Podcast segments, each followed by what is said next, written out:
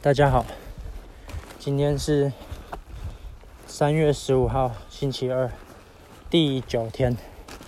那我从第三天之后就没有再继续录了。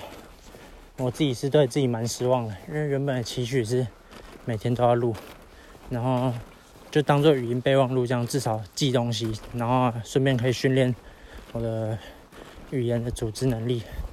但是第三天过后，大概四五天，那时候就是没有录的原因，其实就是因为很还蛮还蛮累的。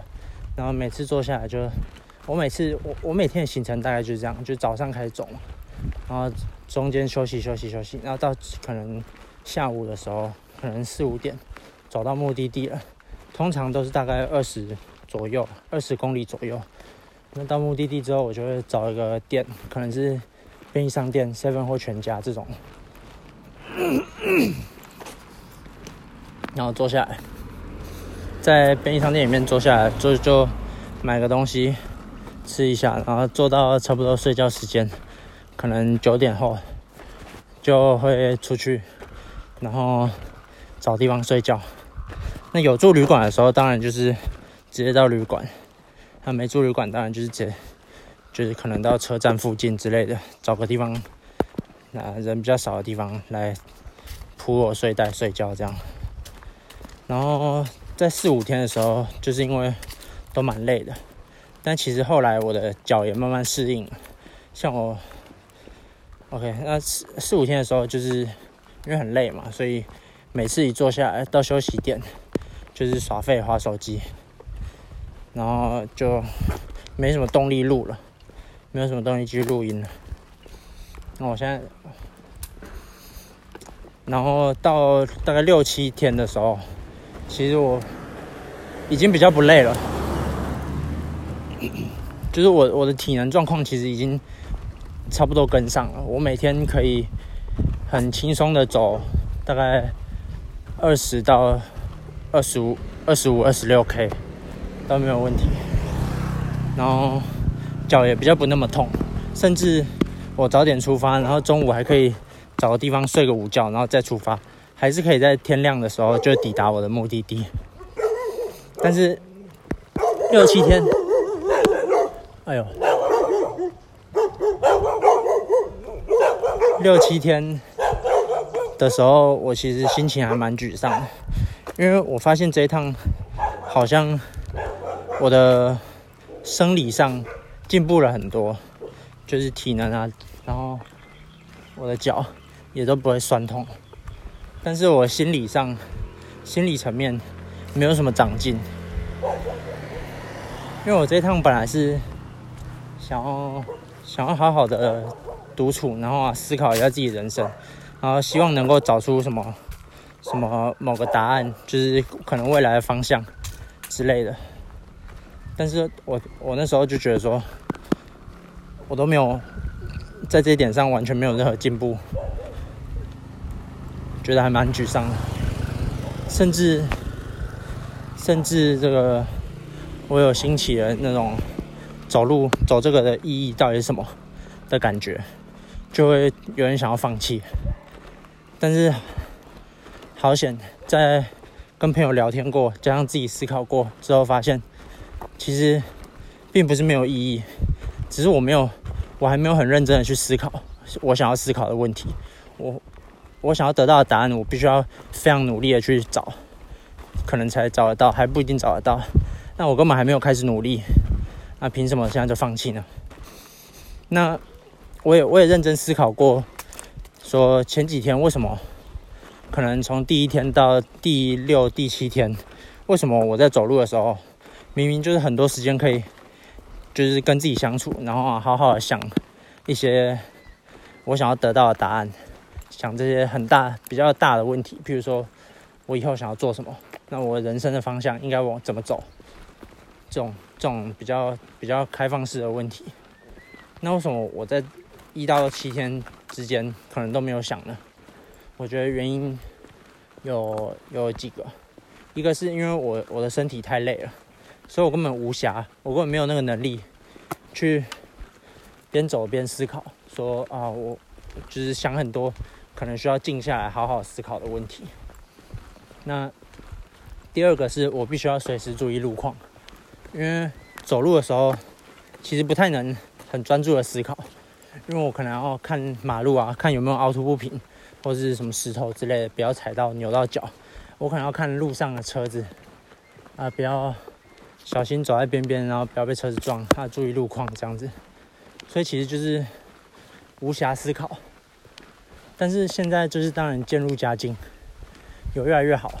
第一是我体能有进步，所以我可以我可以比较轻松的完成我每一天的走路的行程，然后也更有能力去拨一点这个力气来来思考。然后对，所以我觉得在我想要得到的答案上面，我就是得更努力而已，也没有别的答案，呃，没有别的方法。就是继续努力，人生就是不停的奋斗。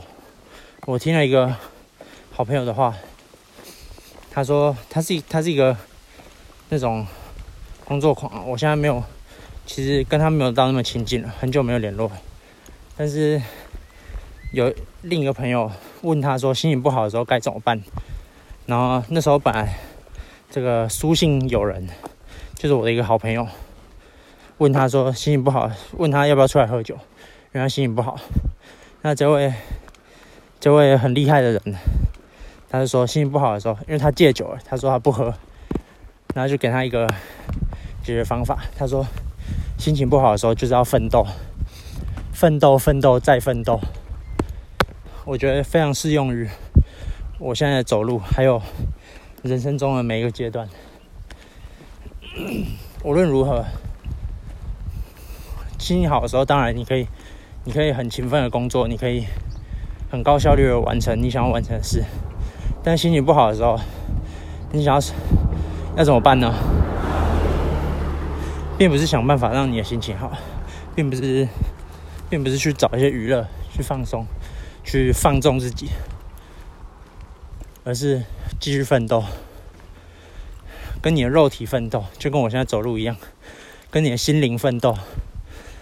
可能你你懒惰的时候，你要努力的奋斗，因为生活即是革命。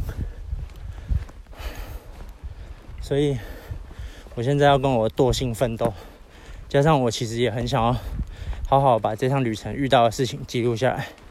所以，我现在要边走路，然后边录音。那我知道说这样，假如说有观众来听的话，可能会。不太好听，因为我边喘，然后可能路上有风，有有车子之类的，但没关系，反正这个东西本来就是我自己的，我自己想要记录，我想做。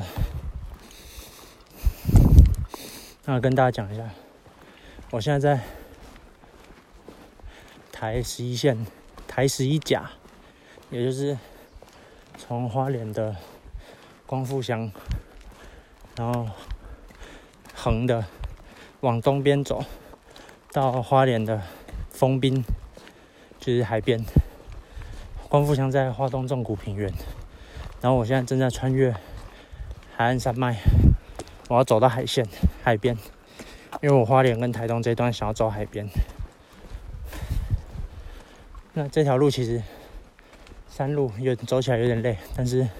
很舒服，因为车子很少。我刚刚有遇到一团脚踏车团，都是比较年长的大哥大姐，他们也是宜兰来的，他们有帮我加油，那我也跟他们打招呼。那看到他们衣服上写蓝洋什么的，然后我就跟他们跟他们稍微聊天，跟他们说我也是宜兰人，就聊一聊，在这个。台十一甲线这边路边的一个看起来非常道地、非常在地的一个大姐，不晓得是在边务农还是做生意，还是做什么工作。她也突然蹦出来说：“哎，她也是宜兰人，她也是宜兰来的，非常巧。”那想跟大家说说我昨天的住处。好，从。第三天开始接续我的旅程好了。第三天，应该说第一天晚上我睡苏澳嘛，从中海走到苏澳。第二天我从苏澳走到东澳，睡在东澳的青年旅社背包客栈。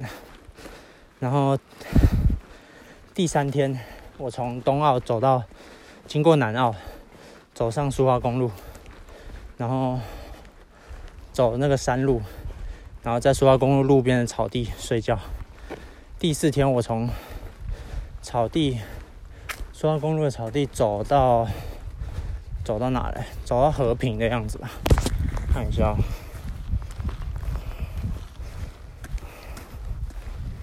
第四天是从哪里走到哪里？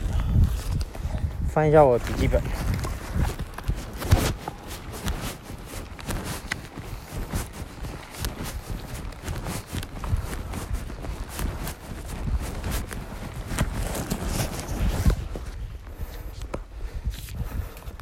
没错，第四天走到和平，经过汉本车站。汉本车站好像是网络上有人号称台湾最美的火车站，是一个非常小的站，只有区间车会停，也就是最慢的车种，就每个小站都会停的路线。但是因为它是一边山，然后往外看就是海，所以非常漂亮。我在汉本车站的时候。有去问那个站务人员说，能不能让我上月台拍照？就是我们要搭车，只是想拍个照。那他们说好。对。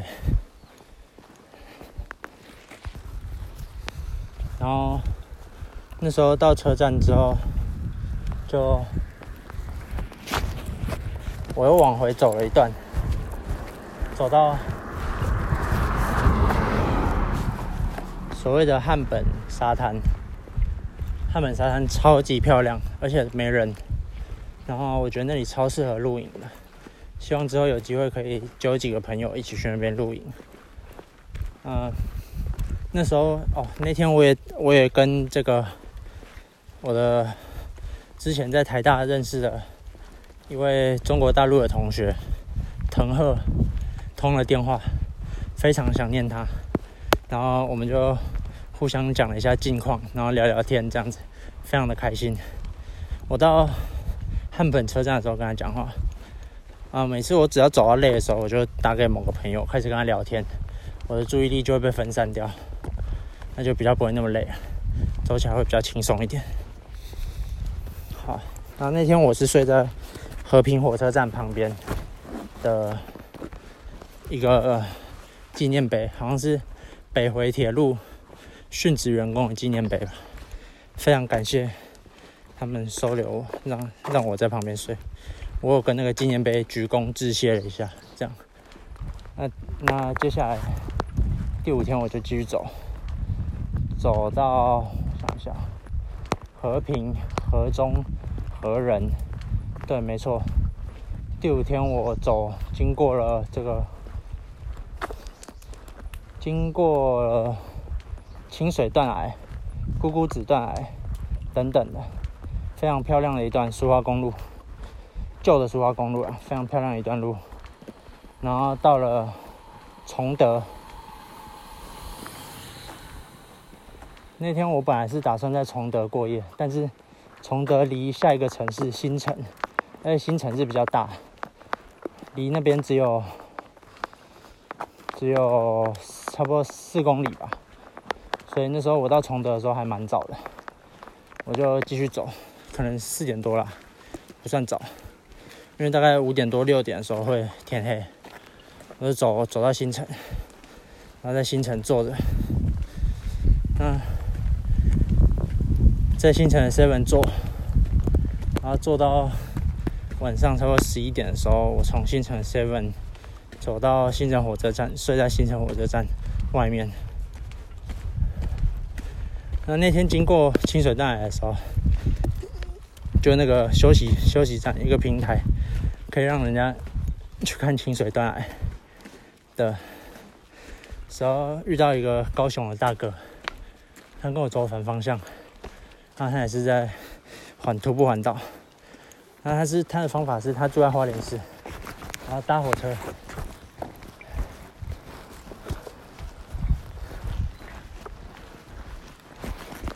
他住在花莲市，然后开始走，走到哪里，然后再搭火车回花莲睡，然后下一站再，隔天再搭火车到上上一站，上一次走到的地方再开始走，这样。也有一些人是这样做，但我是没有。因为我住宿的那个的预算本来就没有那么多。哇，这里有崩塌。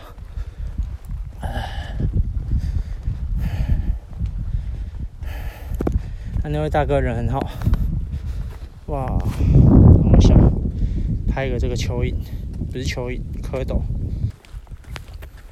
那位大哥人很好，他跟我说了两个可以免费住宿的点，一个是在台台东东河的一间冲浪店，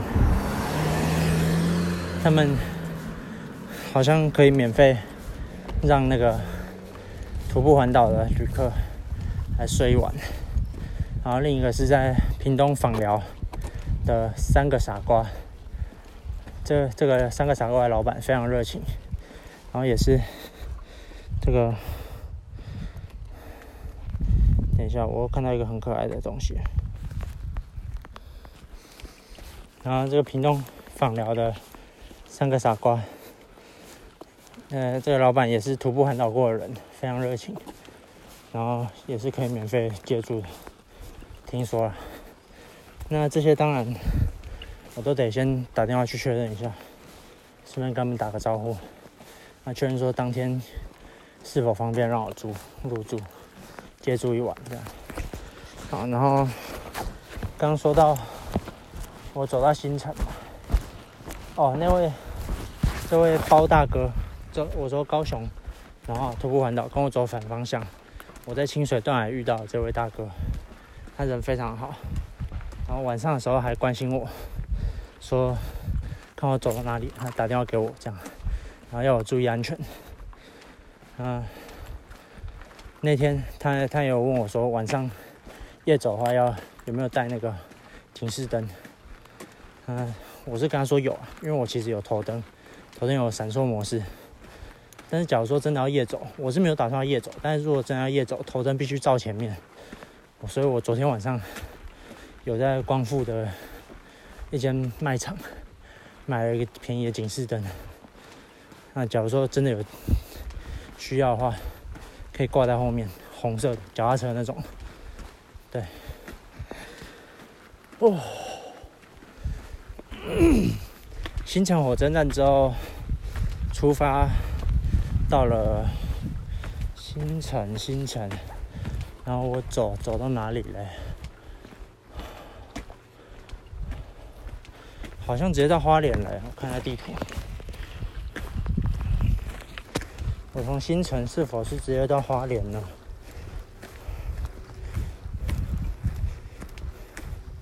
哪里嘞？没有网络。好吧，算了。看一下笔记本有没有记。那几天我真的是心情不太好，所以所以连我自己记录都没有很认真。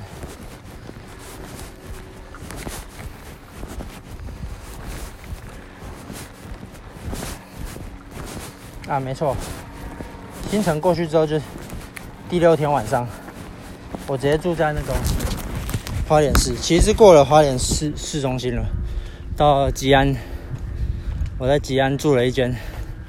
网络上订的这个民宿非常便宜，老板人非常好，一百八十块一个人。那老板是跟我说他网络上的价钱设错了，但是没关系，就直接收这个钱就好。然后啊，那栋完全没有人住，等于我一百八十块包栋，非常舒服。然后在 Booking 上面叫 John House，老板很热情，推荐大家如果有需要的话，花莲吉安的住宿。然后当天晚上在花莲的这个我的堂哥小猪哥哥就载着我阿妈跟我姑姑下来找我，从宜兰从壮尾下来。然后我原本是以为只有他要来，小猪哥哥只有小猪哥哥要来，结果我姑姑躲在旁边录影，然后我出去的时候才看到他。然后阿妈坐在车上这样，反正当天非常开非常开心。他们带我去补一下，吃了比较好的，吃好料，吃牛排，这样。然后隔天我就从吉安继续走，第七天从吉安走到了，嗯，第七天，今天第九天嘛，昨天第八天，第七天从吉安走到丰田，对，没错，到丰田火车站，然后当天晚上睡在丰田火车站。那当天晚上我也买了酒来喝。因为我心情实在太差了，还非常便宜，从来没见过这个价格的小 whisky 才四十几块，扁扁的瓶子那种，然后气泡水才十九块，然后两个套来喝，加上我买了一瓶台啤，大致的四十块，然后买一包饼干，饼干还没吃完，现在还在我后面背包后面。那反正那天我就自己一个人在那边喝酒。然后跟朋友讲电话，跟我的书信友人讲电话。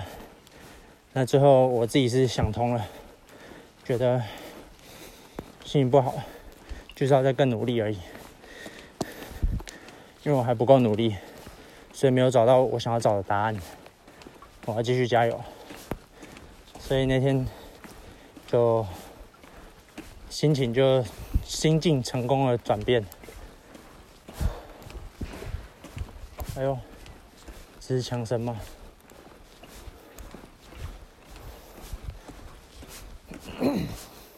不晓得大家刚刚有没有听到？好，反正睡在丰田火车站，我大概十二点多一点的时候睡，就不到五点，站务人员就来了，因为五点多就有第一班车。那因为睡在外面就会比较浅眠，我是没有把睡袋拿出来，因为那天天气没有那么冷。然后我就穿着外套，穿长裤，然后躺在火车站里面椅子上睡。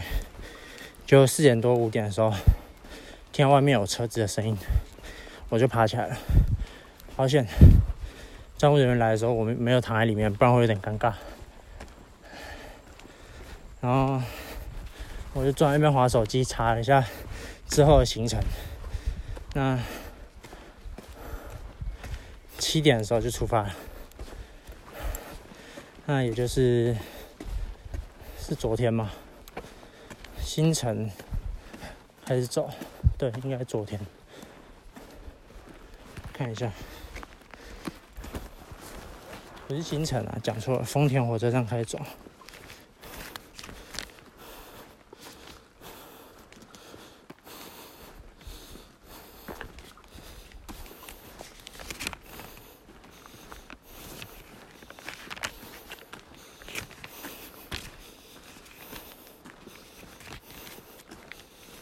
第七天，星期天。啊，昨天没错。昨天从丰田火车站走走到光复，大概二十几 K，二十二吧。我早上七点开始走，下午不到一点就到了。我发现我的体能大幅提升。然后我有跟我好朋友国民在路上聊聊天，然后。然后在路上遇到一个名展验车厂，在台九线上面。然后那位大哥非常非常有趣，他是一个五十几岁，应该五十几岁的大哥。然后验车厂的老板这样。然后他那时候看到我走路，他就把我拦下来，然后就说：“给我三分钟，来报告。”三分钟来跟他解释一下，我走路的目的是什么？我觉得非常有趣，就是他的问题强迫我要再思考一次，我为什么要走路，然后并且有逻辑的跟他阐述，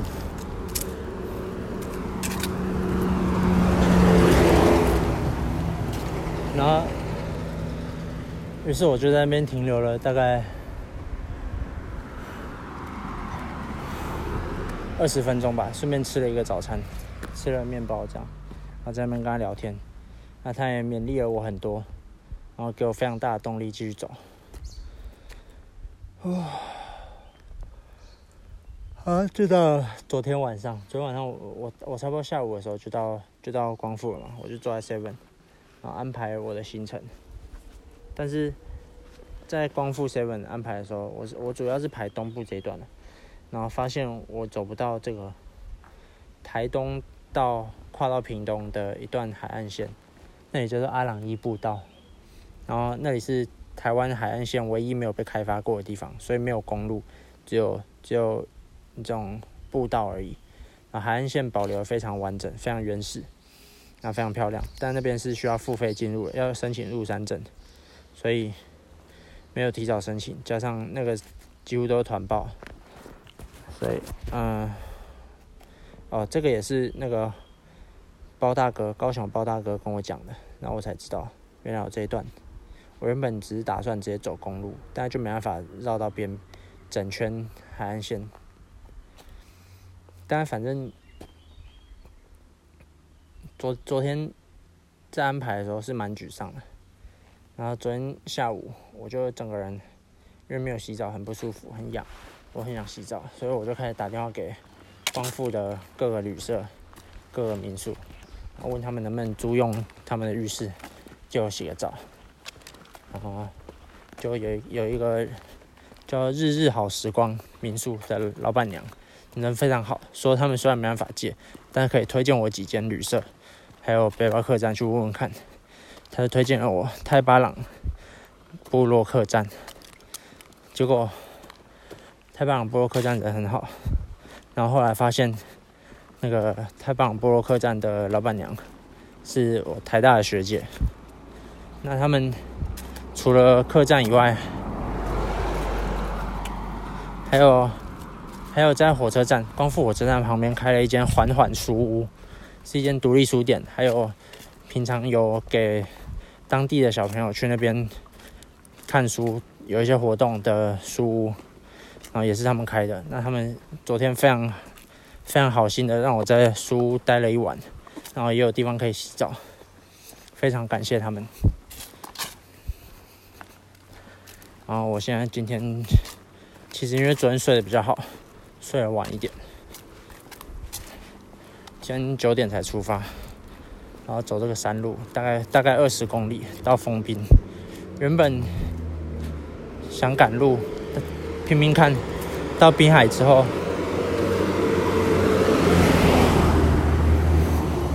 到滨海之后能不能再拼个五到十？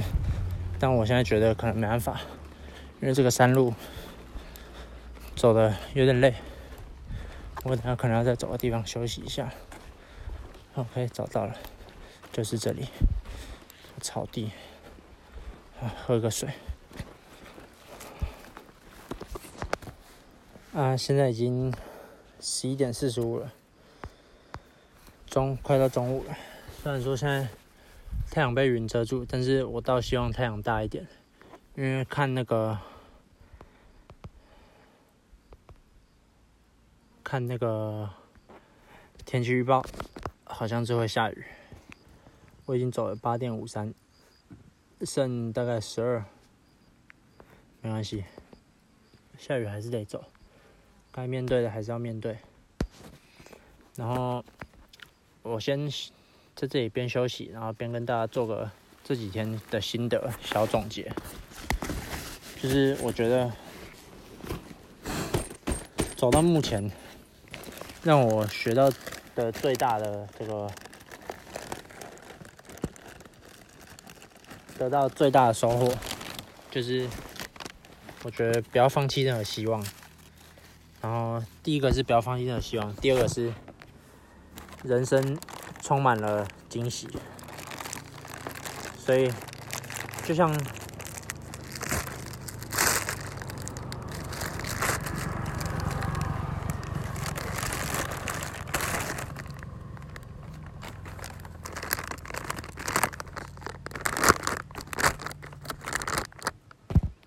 就像我那时候在那个冬奥的时候，原本住了七百块，那我有点小后悔。因为七百块是超出我预算的。但是后来到到花莲吉安的时候，我就住到一个一百八十块的包栋，真的是人生充满惊喜。然后遇到旅途上遇到各种好人，很好的人，像我昨天前天晚上本来还是很迷惘，觉得走路走这一趟到底有什么意义？就隔天路边直接遇到那个。验车厂的大哥，然后他给我的鼓励，他给我的勉励，让我更加有动力，然后很像一棒打醒我的感觉，醍醐灌顶，还蛮神奇的。这个时间点来的很刚好。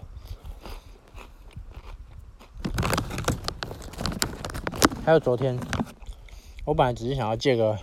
洗澡的地方，然后自己出去外面找地方睡。那想不到这个人非常好的缓缓书屋的两位姐姐，一个是台大学姐，一个是另一位来开帮我开门的姐姐，就人非常好心的直接借我书来睡。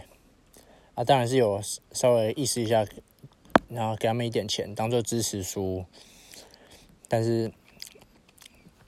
就非常人非常好，而且我刚刚在走路的时候，走台十一甲的时候，经过这个太巴朗部落的时候，还遇到这这位昨天来帮我开门的这位书屋姐姐。啊，他因为他的工作室刚好就在台十一甲旁边，那他看我看到我走过去，他就跑来再跟我打招呼，然后我也再次跟他们道谢，这样。